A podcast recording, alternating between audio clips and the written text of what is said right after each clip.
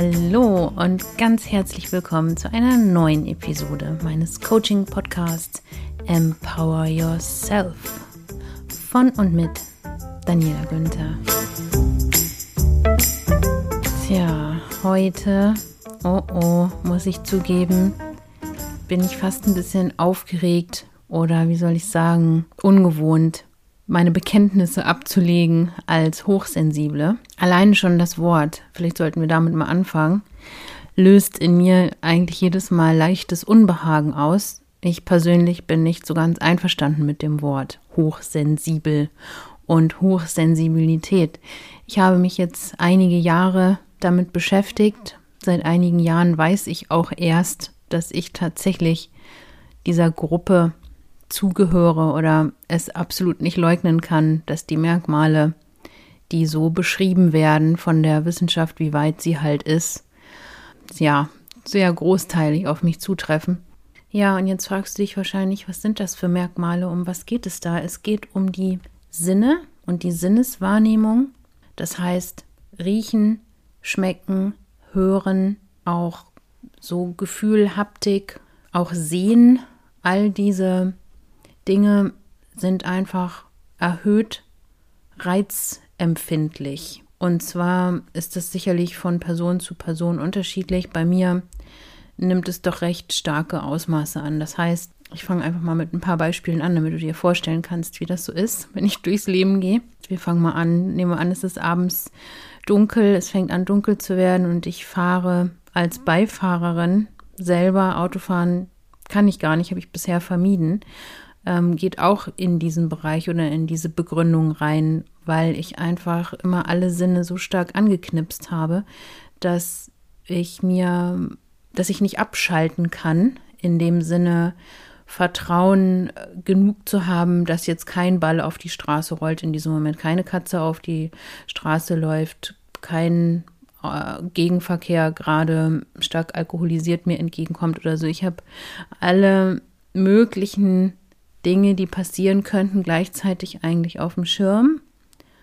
Oder guck ähm, an alle Stellen gleichzeitig, sodass ich nicht ruhig genug in mir werden kann, um zu sagen, so, ich äh, fahre da jetzt einfach mal durch und mache mir jetzt keinen Kopf weiter drum. Also ich mache mir einen Kopf und sehe alles gleichzeitig quasi. Ähm, das ist aber nur am Rande erwähnt. Jedenfalls, wenn ich als Beifahrerin dann im Auto unterwegs bin, habe ich ein Problem, weil die LED-Lichter der Autos heutzutage so hell für mich sind, dass ich es nicht aushalten kann. Das heißt, ich halte mir immer die Hand vor die Augen.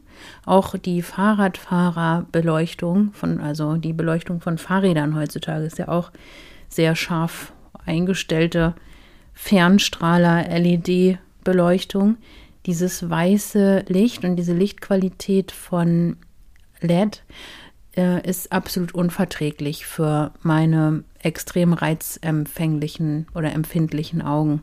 Also ich halte mir entweder die Hand vor die Augen, mache die Augen zu oder guck weg, guck nach unten, weil sonst ist es so unangenehm für mich, wie als ob es mich schädigt. Also das löst richtig Stress in meinem System aus und vermittelt mir, wenn ich da reingucke, richtig Sehstörungen. Dann kommt es auch zu Migräne. Manchmal, wenn ich sehr stark ähm, eine Blendung oder geblendet wurde, was abbekommen habe an Lichtreiz, nicht rechtzeitig weggeguckt habe, kann ich davon, also einen richtig großen Schaden davon tragen. Dann dauert das vielleicht ein bis zwei Tage, wenn es wirklich schlimm war, bis ich mich davon wieder erholt habe. Ja, ähm, diese Folge ist jetzt nicht so gemeint, dass ich dir die Hucke vollnöhlen will, um Gottes Willen. Eigentlich will ich lieber gar nicht drüber reden, ehrlich gesagt. Aber ich weiß, dass sehr viele Menschen, die ebenfalls diese Reizsensibilität haben, so möchte ich es mal lieber nennen, sehr stark ähm, verunsichert sind und darunter leiden. Vor allen Dingen, wenn sie noch nicht wissen, dass es dafür einen Begriff gibt und das nämlich Hochsensibilität und dass es ungefähr nur 20 bis 25 Prozent der Weltbevölkerung betrifft. Also man fühlt sich wirklich ziemlich alleine, weil man meist in seinem Betrieb, wo man arbeitet, in seinem Unternehmen, in der Schule, in der Klasse, so ungefähr die einzige oder der einzige ist, der das hat. Und vielleicht gibt es noch mal einen, der weiß es aber von sich nicht oder hat eine leicht andere Ausprägung. Und so merkt man, hm, man ist irgendwie immer empfindlicher als andere und fühlt sich dadurch natürlich ein bisschen alienmäßig oder isolierter. Man kann nicht alles so mitmachen oder so ungestraft mitmachen oder aushalten, wie viele andere es können. Also von der Lichtempfindlichkeit, was die Augen und die Sinne, Sinneswahrnehmung der Augen betrifft, habe ich dir jetzt berichtet. Gerüche, oh mein Gott. Also ich weiß von vielen anderen Hochsensiblen, dass es auch eins der extremsten Felder ist, in denen sie täglich so einiges zu durchleiden haben, vor allen Dingen, wenn sie mit öffentlichen Verkehrsmitteln fahren müssen. Dann kommen wir nämlich zum Achseffekt. Und der Achseffekt ist für Hochsensible der Wirk- und Kotzeffekt. Ähm, das heißt, die meisten Hochsensiblen, so auch ich, können überhaupt keine stark synthetischen Aftershaves, Deos, Parfums, alles, was zu doll riecht, meistens aus dem synthetischen Bereich, äh, ist wirklich eine enorme Belastung. Also auch wenn einer geraucht hat, der gar nicht mehr in meinem Sichtfeld ist, rieche ich die, rieche ich den Rauch, obwohl die Person gar nicht mehr, also die ist schon um die Ecke gegangen und es sind vielleicht, sagen wir mal, 500 Meter ist die Person schon entfernt. Ähm, ich rieche den Rauch, als ob sie drei Meter entfernt wäre. Und der Rauch geht halt auch anders rein in mein System. Also die Nase, sobald sie diese Reize aufnimmt, wie dieses synthetische Parfum und so weiter oder Rauch oder Lacke, Farbe, alles was irgendwie synthetisch chemisch ist und sehr stark ist, das rieche ich, ja, ich weiß nicht wie oft, aber 20, 30 Mal vielleicht so stark wie jemand, der nicht von dieser Veranlagung betroffen ist. Und sobald es die, sobald diese betroffene Luft in die Nasenlöcher reingeht, kommt es sofort beim Gehirn an und das Gehirn meldet Alarm. Auch Weichspüler, synthetische Waschmittel. Also du merkst, ich kann mich eigentlich gar nicht normal bewegen in der Welt, um ehrlich zu sein. Ich kann nicht einfach in irgendein Hotel oder irgendeine Pension gehen, wie mir es schon mal passiert ist. Da war ich in Tschechien unterwegs, irgendwo im Wald und bin da in so eine Waldpension gekommen und die äh, dachten, die machen was richtig Gutes, indem sie so eine halbe Flasche Weichspüler pro Waschladung zufügen. Und in so einer Bettwäsche und mit solchen Handtüchern sollte ich dann die Nacht dort verbringen in dieser Pension. Ich habe kaum geschlafen, weil meine Nase diese extreme Re Überreizung durch diesen synthetischen, sehr, sehr starken Geruch nicht schaffen konnte. Ich weiß, es gibt Menschen, ich habe Freundinnen, die sagen mir, wieso? Ich finde, das riecht gut. Die sprühen sich das extra noch aufs Bett zum Beispiel, weil sie ähm, so eine, so eine Weichspüler-Wasserlösung, weil sie finden, dass das angenehm und frisch riecht. Also so viel zum Thema Wahrnehmungsunterschiede. Da habe ich auch schon mal eine Folge drüber gemacht. Das war allerdings eher auf geistige Wahrnehmungsunterschiede bezogen. Aber das betrifft natürlich auch die Sinneswahrnehmung. Also wo man wirklich denken kann, okay, du könntest mich damit wirklich, ich sag mal, fast umbringen, wenn du mir das, was du freiwillig worin du freiwillig schläfst jede Nacht und dir noch aufsprühst und dich umgibst mit auch noch so Wohn, es gibt ja auch noch so reichlich Wohngerüche, ja, wenn man sich ein neues Sofa kauft oder einen neuen Sessel oder einen neuen Teppich. Wie oft habe ich den wieder zurückgeschickt oder wieder zurückgeben müssen, weil ich den Geruch nicht aushalten konnte. Ich konnte diese, diesen Neugeruch, den manche Leute mögen, nicht aushalten. Das war für mich wie ein Angriff auf mein System, auf meinen Körper. Wie kann ich dir das vermitteln, wie sich das anfühlt, wenn du das selber so nicht hast, diese, wenn du das zum Beispiel angenehm findest oder kaum riechst. So wie mein Nachbar, der ist so um die 80 und der hat neulich im Keller so ein kleines Wägelchen ähm, gestrichen mit so Lackfarbe, so dass das ganze Haus erfüllt war äh, von diesem Lackgeruch.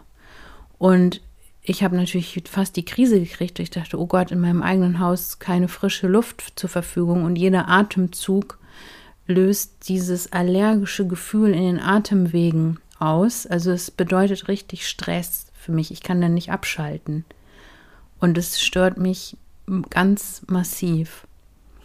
Und ja, wie gesagt, ich erzähle dir nicht ähm, davon, um dich irgendwie damit zu behelligen, was mich jetzt stört in meinem Leben oder nicht, sondern es geht hier ja darum, ein Verständnis dafür zu vermitteln, dass manche Menschen, immerhin 20 bis 25 Prozent der Weltbevölkerung, wie gesagt, unter solchen Dingen richtig leiden. Das schränkt einen richtig ein, wenn man diese Veranlagung hat. Also du kannst dir jetzt schon vorstellen, ich kann ja mit nachts im Straßenverkehr kaum zurechtkommen. Da könnte ich mir halt so eine Brille kaufen, die so eine Nachtbrille, ähm, die diese blendenden Anteile aus dem Licht rausfiltert oder so. Damit könnte ich Auto fahren. Das habe ich schon mal bei Leuten gesehen, die auch so sensible Augen hatten. Kommt man sich natürlich ein bisschen komisch vor, aber so I wear my sunglasses at night mäßig, aber Pre den Preis zahlt man gerne, als komisch rüberzukommen, wenn man dann nicht diese massiv unangenehmen Gefühle mit teilweise Migränekonsequenzen zu tragen hat. Dann weißt du jetzt auch schon, dass ich nicht einfach mal so irgendwo hinfahren kann, in Urlaub oder zu Leuten, zu Freunden. Da kann ich nicht einfach mal so übernachten. Wenn die Bettwäsche mit Weichspüler gewaschen wurde, auch wenn sie einmal dann extra für mich durchgewaschen wurde, rieche ich das trotzdem noch massiv. Also da sind ja auch so Nanopartikel und diese synthetischen Duftstoffe, die sind ja extra so designt, chemisch, in Chemielaboren, dass die möglichst lange halten, sich möglichst festsetzen in die Fasern. Und das tun sie eben auch. Also einmal durchwaschen mit ähm, Öko-Waschmittel oder Natur, also mit natürlichen Waschmitteln, die nicht voller Chemie sind, reicht eben dann auch nicht. Also du merkst, es wird richtig kompliziert. Ne? Auch bei Ex-Partnern musste ich die dann immer umstellen auf bitte kauf nur äh, Organic-Sachen, also Deo, Duschgel. Auch wenn der aus der Dusche kam und zum Beispiel so was Achsmäßiges oder irgendwas Synthetisches benutzt hat, äh, musste der zehn Meter Abstand halten zu mir. Also nahe kommen war nicht dran zu denken. Hab, hat meine Nase die Krise gekriegt, habe ich wieder Stress gekriegt in meinem System. Ja, ist natürlich ein bisschen, wie soll ich sagen, fast schon ein bisschen privat, das zu erzählen, aber es ist mir auch wichtig, damit rauszurücken, damit du, falls es dir auch so geht, oder du der Freund bist, der zu einer Hochsensiblen gehört, einfach auch merkst, okay, meine Freundin ähm, ist offenbar nicht ganz alleine auf der Welt. Es gibt noch so ein paar andere Nasen, im wahrsten Sinne des Wortes, die auch derart abgehen. Und ja, dann ist das vielleicht eben so, dass es wie eine, man könnte meinen, Krankheit ist, aber es ist mir auch wichtig zu sagen, dass es natürlich keine Krankheit ist. Es ist eine Veranlagung, die eben diese erhöhte sensorische Reizempfänglichkeit und Empfindlichkeit mit sich bringt. So wird Schuh draus. Also so muss man es eigentlich korrekterweise nennen. Denn das Wort Hochsensibilität impliziert, ja, dass da jemand nun ganz besonders sensibel ist. Und in unserem Sprachgebrauch benutzen wir das Wort sensibel auch für Menschen, die vielleicht so ganz zart ähm, sowohl vielleicht von der Physiognomie her sind, vielleicht so ganz zartgliedrige Menschen, die aber auch eine ganz zarte, sanfte Art und Weise zu sein haben, vielleicht im Sprechen oder im ganzen Habitus. Und das kann natürlich durchaus auch mal sein, dass so jemand auch zu den Hochsensiblen gehört in diesem Sinne der Disposition, aber eher selten oder unwahrscheinlich, würde ich sagen. In den Seminaren, die ich besucht habe für Hochsensible, wo ich also in jeweils in Räumen mit vielen Hochsensiblen war, äh, kann ich sagen, da waren eigentlich gar keine von denen, die ich da gerade beschrieben habe, dabei. Deswegen weiß ich nicht, ob es überhaupt solche gibt. die hochsensibel sind. Denn die Hochsensiblen haben ja die Thematik, dass ihre Reizempfänglichkeit ständig gefordert wird oder benutzt wird. Also da geht ständig viel mehr ins System rein. Da ist so ein Wahrnehmungsstrahl, der ist so zehnmal so scharf eingestellt wie bei nicht hochsensiblen Personen. Also in der gleichen Zeit geht einfach viel mehr Information, viel mehr Reiz ins Gehirn rein und muss entsprechend verarbeitet werden. Das heißt, wenn die Person vielleicht eine halbe Stunde Bahn gefahren ist, in der Bahn war es laut, da kommen wir auch zur Geräuschempfindlichkeit, die eben auch genauso gegeben ist wie das mit dem Sehen und dem Riechen. Also alles, was du vielleicht, wenn dir ein Schlüssel runterfällt oder so, äh, als normal empfindest und dich nicht weiter gestört fühlst davon, kannst du davon ausgehen, dass äh, hochsensible Menschen durch Geräuschbelastung Stress in ihrem System kriegen. Also ordentlich. Das heißt, wenn die Person jetzt eine halbe Stunde Bahn gefahren ist, da war es laut, dann ist sie noch an einer stark befahrenen Straße vorbeigegangen und hat die Motorengeräusche, Motorräder, Kindergeschrei, all solche Sachen nimmt ein hochsensibler, also kann ich jetzt von mir persönlich auch so berichten, ganz anders wahr. Manchmal halte ich mir die Ohren zu. Ich halte mir zum Beispiel immer die Ohren zu, wenn Einsatzwagen, also Krankenwagen oder so vorbeifahren. Ich, es ist mir ein absolutes Rätsel, wie manche Menschen, äh, die allermeisten, ich sehe eigentlich nie jemanden, der sich die Ohren zuhält, hält, außer ich, das aushalten, diesen Lärm, ohne sich die Ohren zuzuhalten. Züge, die anfahren manchmal. Oder in Berlin in der U-Bahn ist es manchmal sind die Gleise, die quietschen so extrem auf bestimmten Strecken äh, wenn die Fenster auf sind in der Bahn, dass ich das nicht aushalten kann. Ich muss mir die Ohren zu halten. Dann gucke ich mich um, kein anderer hält sich die Ohren zu. Ich denke, das gibt's doch nicht. Wie schaffen diese Menschen das? Ich könnte mir, also für mich fühlt sich das an, als ob mein Kopf zerspringt, wenn ich nicht mich davor schütze. Und das macht was mit dem Gehirn. Also die, diese Reizbelastung, Überlastung, Überreizung lässt das Gehirn Stress produzieren. Da wird Cortisol ausgeschüttet im System und man kriegt so einen richtigen Flucht- oder Aggressionsimpuls. Flucht oder Attacke sind ja so diese Urinstinkte, die man kriegt, wenn man zu viel Stress im System hat. Und das geht bei Hochsensiblen eben viel schneller, weil sie ja in der gleichen Zeit viel mehr Information und Reiz aufnehmen durch diese erhöhte sensorische Reizempfänglichkeit. Oft denken Hochsensible, dass sie weniger belastbar sind. Das stimmt aber so nicht, denn wie gesagt, in der gleichen Zeit, in der ein nicht hochsensibler eine bestimmte Wahrnehmung leistet mit einem bestimmten Wahrnehmungsstrahl, nimmt der Hochsensible mit seinem erhöhten sensorischen Wahrnehmungsstrahl ja mehr auf. Also das ist etwas, was mir auch erst seit ein paar Jahren bewusst geworden ist. Früher habe ich immer gesagt, ja, ich bin nicht so belastbar. Ich kann das nicht leisten, so wie andere. 9-to-5-Jobs, heute sind es ja schon 8-to-6-Jobs, muss man ja sagen. Diese Dauerbelastung kann ich nicht leisten. Ich brauche immer wieder Rückzugsphasen und Ruheorte und Pausen und auch die Wahl, mit wem will ich mich umgeben und wann und wie viel. Ansonsten klappe ich zusammen, sage ich einfach mal so.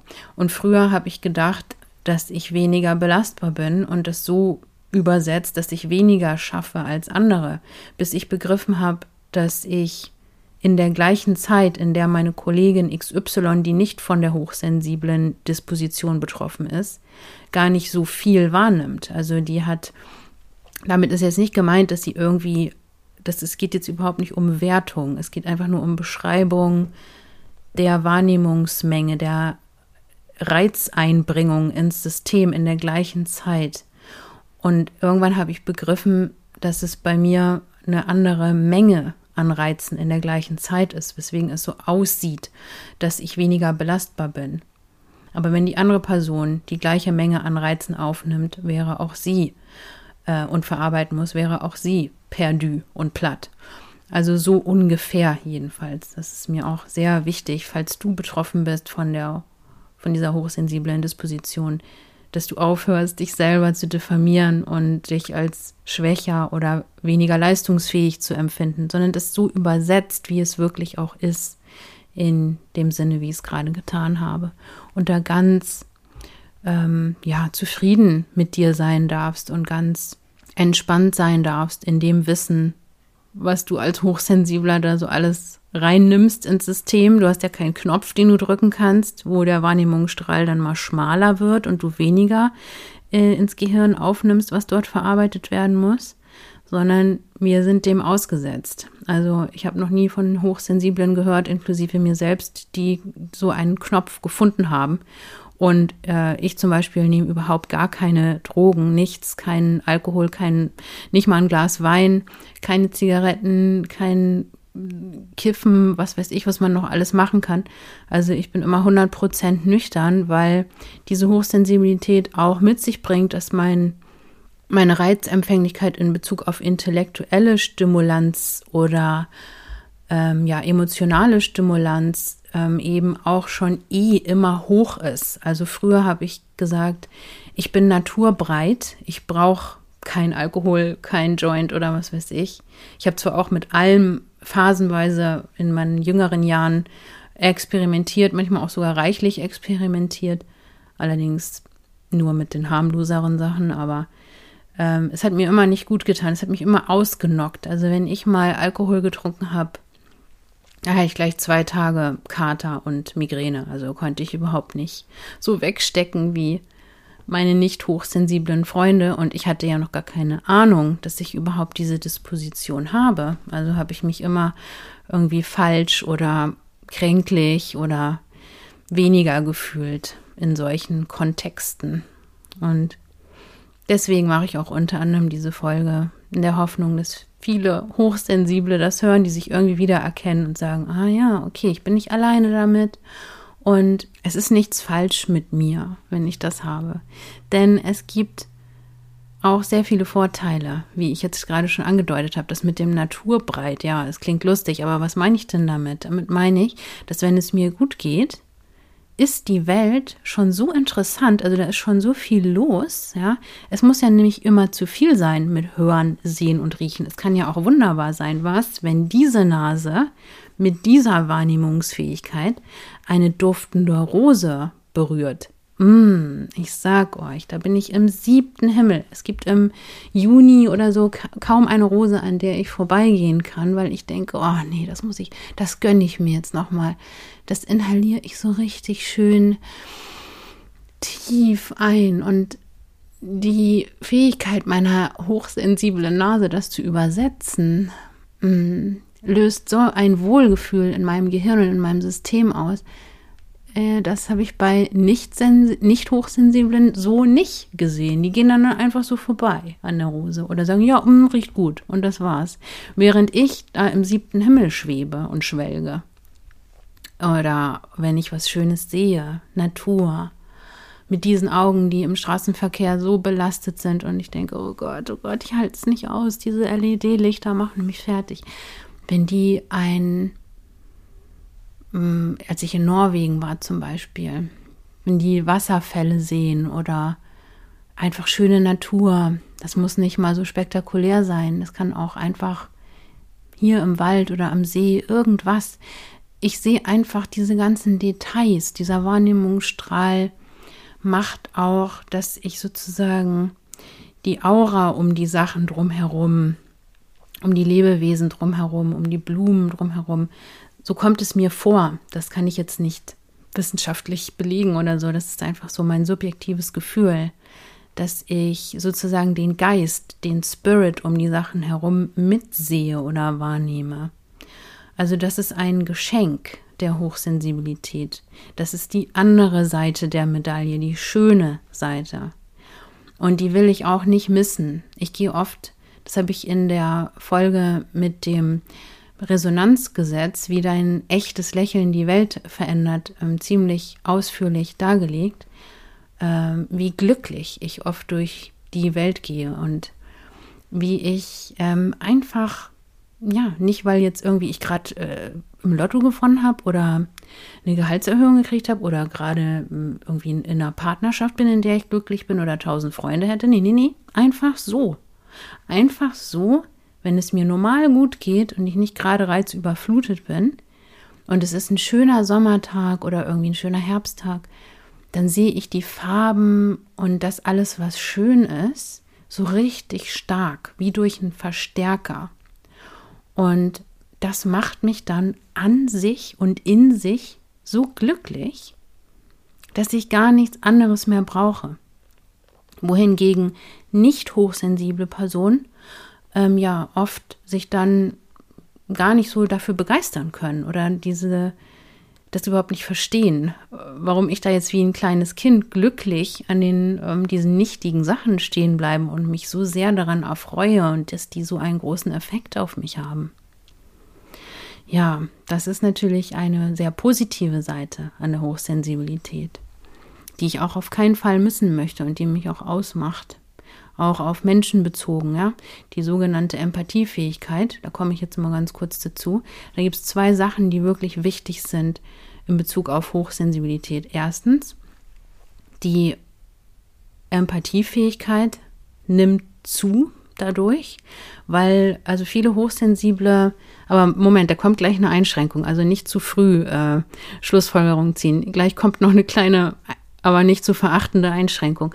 Aber erstmal ganz kurz, in allen hochsensiblen Seminaren, in denen ich andere auch kennengelernt habe, wurde immer erzählt von allen, oh Gott, wenn einer nur im Raum ist, eine Arbeitskollegin, ein Arbeitskollege, dem es nicht gut geht, ich merke das sofort. Ich brauche nur in den Raum reinkommen. Schon sehe ich, ich kann das Gesicht oder die Ausstrahlung der Person sofort deuten und wenn es nicht jedem im Raum gut geht, dann belastet mich das. Dann sehe ich das, nehme es wahr und kann auch nicht davon abschalten. Das heißt, ich leide mit. Und da ist eben auch dieser Wahrnehmungsstrahl so auf den Menschen und seine Befindlichkeit so stark und so groß und so voluminös gerichtet, dass man nicht einfach dabei daran vorbeifühlen kann, wie es jemand anderem geht. Also das kenne ich sehr, sehr gut von mir. Deswegen kommt ja wohl auch nicht ganz von ungefähr diese Richtung mit der Psychologie und dem Coaching und auch jetzt diesem Coaching-Podcast, dass ich immer sehr stark daran interessiert bin, wie es anderen Menschen geht, möchte, dass es ihnen gut geht und eben nicht daran vorbeischauen oder daran vorbeifühlen kann. Denn meine Intuition, meinen hochsensiblen Wahrnehmungsstrahl nimmt es einfach wahr, wenn da ein Mensch ist, der was braucht, der traurig ist, dem es nicht gut geht. Das beschreiben ganz viele Hochsensible, dass sie das auch so haben. Dass manche sind zum Beispiel Jüngere, die ich kenne, so 17-, 18-Jährige. Ähm, da fällt mir ein ganz süßes Mädchen ein, die fängt dann immer an mit zu weinen, wenn sie äh, ja, da kommt irgendwie, das ist einfach nur so ein Freund, eine Freundin, dem geht's schlecht der heult sich bei ihr aus, so sagt sie es. Und dann, ja, kann sie nicht anders als mitheulen. Also sie hat noch nicht das so geschafft, sich so abzugrenzen, ähm, dass sie zwar das wahrnimmt, dass es dem anderen nicht gut geht, aber dass es für sie trotzdem kein Grund ist, auch zu weinen und dass der andere auch nichts davon hat, wenn sie mitweint, sondern dass der andere natürlich mehr davon hätte, wenn sie emotional stabil bleibt und das aushält, dass es dem anderen nicht gut geht und für ihn da sein kann, indem sie in ihrer Balance bleibt, ist das natürlich für den anderen viel stärkender. Aber das ist ein anderes Thema. Jedenfalls Empathiefähigkeit ja, bis zu einem gewissen Grad, aber jetzt komme ich zur Einschränkung, die ich eben schon angekündigt habe. Wenn Hochsensible überreizt sind, dann ist Empathie Pustekuchen. Die hört dann auf. Dazu möchte ich dir kurz eine äh, Studie nahelegen, die ich, ähm, äh, die mich sehr beeindruckt hatte im Rahmen der deeskalierenden Gesprächsführung. Bin ich mit einer sehr beeindruckenden Studie in Kontakt gekommen, die dargelegt hat, dass US-Soldaten, die untersucht wurden, während des Stresses, also während sie Angst ausgesetzt waren in Kriegssituationen, nicht mehr empathiefähig waren. Weder äh, für ihre eigenen Leute noch für die gegnerische Seite. Also die Empathiefähigkeit hat extrem abgenommen, während diese Menschen unter Angst standen in extremen Stresssituationen, also mit anderen Worten auch extrem reizüberflutet waren. Und die Kommunikationsfähigkeit hat abgenommen. Das heißt, sie waren auch nicht mehr ausdrucksfähig darüber. Unser Punkt ist jetzt aber die Empathielosigkeit, die eben im Prinzip bei allen Menschen vorübergehend eintritt, bis zu einem gewissen Grad, wenn sie extrem angespannt, überreizt, geängstigt, in extremen Stresssituationen sind. Und die Hochsensiblen, die kommen eben viel leichter in solche Stresssituationen, weil ja ganz für dich, der du jetzt vielleicht nicht hochsensibel bist als Zuhörer, ganz normale Geräusche, Straßenverkehr, Kindergeschrei im Supermarkt, Abgase von Autos, also Geruchswahrnehmung, grelle Lichter und so stören dich vielleicht nicht weiter. Aber der Hochsensible, ui, da, da reicht schon ein Geräusch manchmal und damit hat er dann 15 Minuten zu tun. Das halt dann noch im Kopf nach und hat Stresshormone ausgeschüttet im System. Also wenn der Hochsensible überreizt ist, dann ist die Empathiefähigkeit vorübergehend unter dieser Phase der Überreiztheit signifikant herabgesetzt. Du kannst also nicht erwarten, dass ein Hochsensibler in der Phase der eigenen Überreizung auf dich Rücksicht noch nehmen kann, weil er kämpft mit der Verarbeitung der zu hohen Menge an Reizen in seinem eigenen System. Er braucht Raum, um sich wieder zu finden, zu sammeln, er braucht Ruhe. Und dann kann er wieder seinen überscharf eingestellten, spotlightmäßigen Empathiestrahl auf dich richten und wird es auch sehr gerne tun. Er hat sowieso keine andere Möglichkeit, als das zu tun. Aber falls du dich manchmal fragst, hm, die, die oder der soll hochsensibel sein, die sind doch total rücksichtslos. Hm, und zwar im Moment der Überreizung. Habe ich auch schon oft in so Seminaren mit Hochsensiblen gedacht, oh Gott, dachte ich, ist das anstrengend hier. Also so anstrengend ist es in anderen Seminaren, wo wo ich nicht nur von Hochsensiblen umgeben bin, nicht. Da sind die Leute wesentlich regulierter und balancierter, ausbalancierter drauf, so vom Gesamteindruck. Ja, weil sie eben nicht potenziell so viel zu tun kriegen mit der Verarbeitung einer zu hohen Menge an Reizen, weil es bei ihnen regulierter und softer ins System geht. Ja, ich könnte jetzt noch lange und viel erzählen. Viele Beispiele noch, die ich erzählen könnte, aber ich glaube, das Wichtigste habe ich jetzt erstmal so zusammengefasst. Vielleicht mache ich irgendwann noch mal eine Ergänzungsfolge darüber, wenn noch wichtige neue Sachen hinzukommen. Also ich kann dir nur als Rat geben, falls du nicht hochsensibel bist und mit einer hochsensiblen Person aber liiert bist in Partnerschaft, dann rate ich dir ganz dringend, diese, diesen vorübergehenden Zustand der eingeschränkten Empathiefähigkeit und der eingeschränkten Kommunikationsfähigkeit, die sich vielleicht manchmal auch in Wutausbrüchen, wenn die Ruhephasen nicht kommen. Also wenn die Reizüberflutung da ist bei deinem Partner oder deiner Partnerin, die Person aber dann keine Ruhephase für sich bekommt, sondern immer weiter zwischenmenschlichen Reizen irgendwelcher Art ausgesetzt ist, dann kann es passieren, dass sie wirklich ganz ja, giftig wird, wie jemand, der einfach unbedingt Ruhe braucht, sie aber nicht bekommt. Kannst du dir ja vorstellen, kennst du vielleicht sogar von dir selbst in extremeren Situationen, dass du dann einfach nicht mehr kannst und zickig wird, wirst, gereizt wirst. Und ja, ich möchte dich einfach herzlich einladen, als nicht hochsensible Person, dir immer darüber bewusst zu sein, dass das mit dir persönlich eigentlich gar nichts zu tun hat, sondern die Person ist gerade so mit sich beschäftigt und am Kämpfen, ihre innere Balance wiederzufinden, dass sie keine Rücksicht mehr auf irgendetwas nehmen kann. Ja, so ähnlich wie die Soldaten aus der Studie, von denen ich dir erzählt habe. Also Raum geben, Alleinzeit schenken. Also oft ist es in Partnerschaft ja so ein Thema, Äh, hängen wir jetzt immer aufeinander oder haben, können wir auch mal einen Abend jeder für sich sein, ohne dass man gleich denkt, es stimmt was mit der Partnerschaft nicht.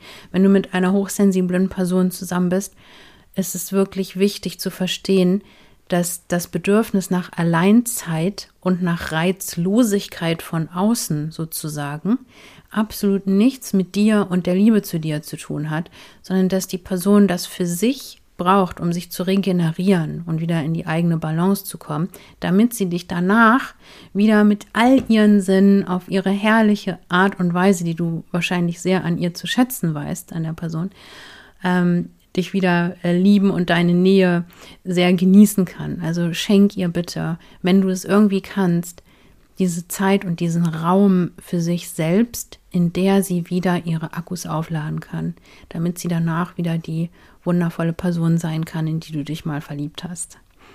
Und versuche es wirklich unbedingt nicht persönlich zu nehmen. Auch habe ich von vielen Hochsensiblen gehört, inklusive mir selbst, dass ich zum Beispiel in, nicht zusammen in einem engen Bett schlafen kann. Es ist mir einfach zu eng. Auch Schnarchgeräusche sind natürlich eine Riesenbelastung für eine hochsensible Person.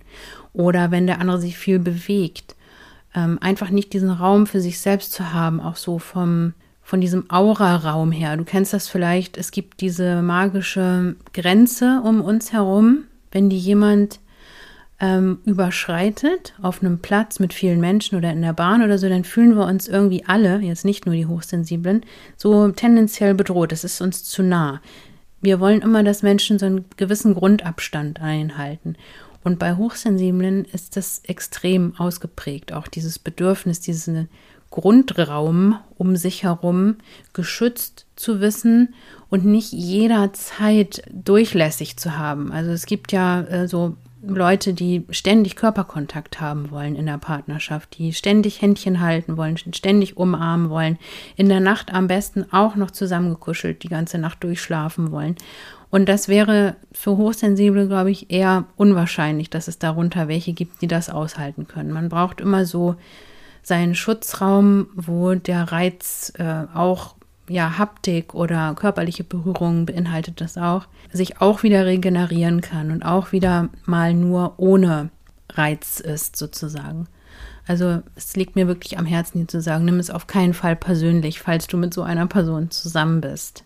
Die Person regeneriert sich selbst und braucht es für sich selbst. Es hat mit dir überhaupt nichts zu tun. Das gleiche gilt natürlich auch für alle Arbeitsumfelder, Familien, Freundesumfelder, wo auch immer ja, ihr merkt, das könnte eine Person sein, die hochsensibel ist. Ja, tut mir leid, dass ich diesen Begriff immer noch benutzen muss. Also die eine sensorisch erhöhte Reizempfänglichkeit hat. So wird ein Schuh draus, ja.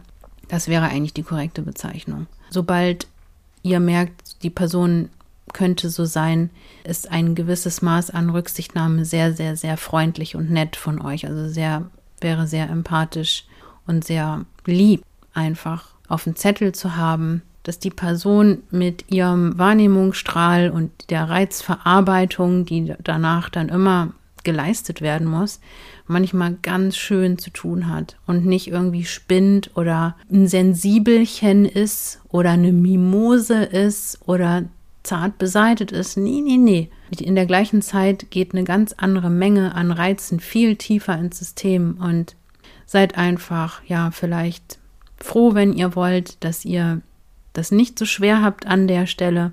Aber wisst auch gerne, dass die hochsensible Person an anderen Stellen auch den Rosenduft und die schöne Natur oder die Berührung oder was auch immer man auf der schönen Seite dann erleben kann, auch wiederum viel tiefer und äh, höher jubelnder oder glückseliger erleben kann. Also es hat immer alles zwei Seiten. Ne? Ja, du wundervoller Mensch, ob hochsensibel oder nicht, ich bin mir sicher, du bist wundervoll und weiß es und möchte es dir hiermit auch nochmal offiziell sagen, so wie in jeder Folge. Du bist ein wundervoller Mensch. Danke, dass es dich gibt. Und ich freue mich schon auf die nächste Episode und bin gespannt, was ich dir dann erzählen werde. Bis dann. Ciao, ciao.